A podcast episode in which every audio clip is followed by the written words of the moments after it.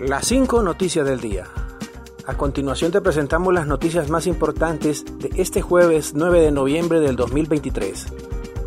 Destituyen a altos cargos de la ATIC y de la FEDCOP.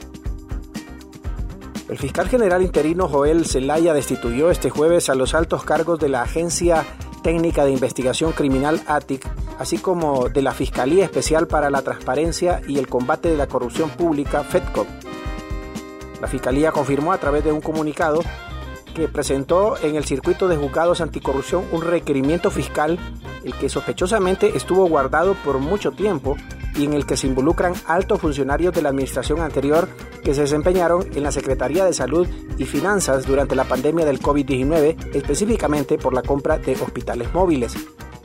El escrito señala que la investigación en la que se invirtieron importantes recursos de la institución no se había concluido y estaba paralizado, lo que evitó la persecución penal en contra de los exfuncionarios.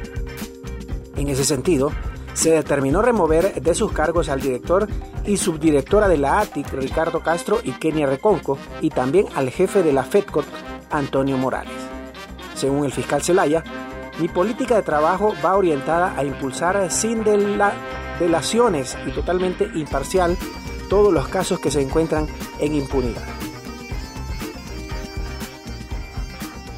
Requerimiento fiscal contra dos exministras por fraude en compra de hospitales móviles. Este jueves trascendió el requerimiento fiscal contra exfuncionarios del gobierno del expresidente Juan Orlando Hernández, entre ellas la exministra de Salud Alba Consuelo Flores y de Finanzas Rocío Tábora, por megafraude en compra de hospitales móviles durante la pandemia del COVID-19.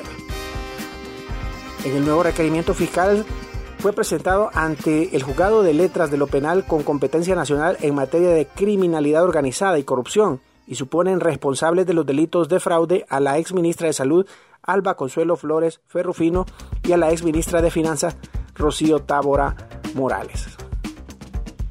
Continuamos con las noticias en las cinco noticias del día se reactiva falla geológica en la carretera hacia el municipio de Tutule, en La Paz. Las fuertes lluvias en la zona central de Honduras han ocasionado la reactivación de una falla geológica en la carretera principal hacia el municipio de Tutule, en La Paz, la cual amenaza con dejar incomunicados a los pobladores y provocar derrumbes en varias viviendas de la zona. El hundimiento ha provocado que la mitad de la carretera quede completamente destruida, dejando únicamente un carril habilitado. La mañana de este jueves una nueva grieta se registró en esa zona, por lo que pobladores del lugar se encuentran preocupados, ya que de continuar la falla los dejaría totalmente incomunicados.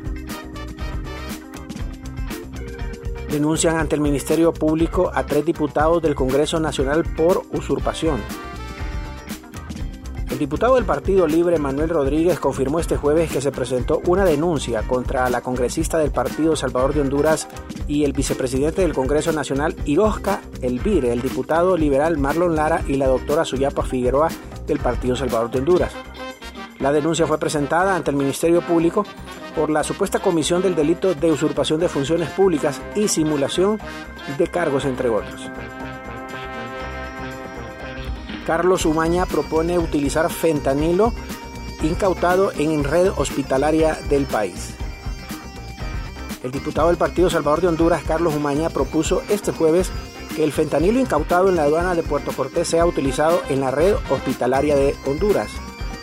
Comentó que el fentanilo incautado luego de verificar su procedencia y calidad debería ser usado en la red hospitalaria nacional, pero lamentablemente la ignorancia es temeraria nuevamente. Recuerden que soy anestesiólogo, experto en estos temas. Las cosas incautadas por el Estado se entregan y se pueden subastar o donar o hacer muchas cosas o destruirlas. En este caso, es un medicamento imprescindible en la cirugía con anestesia general, señaló Umaña.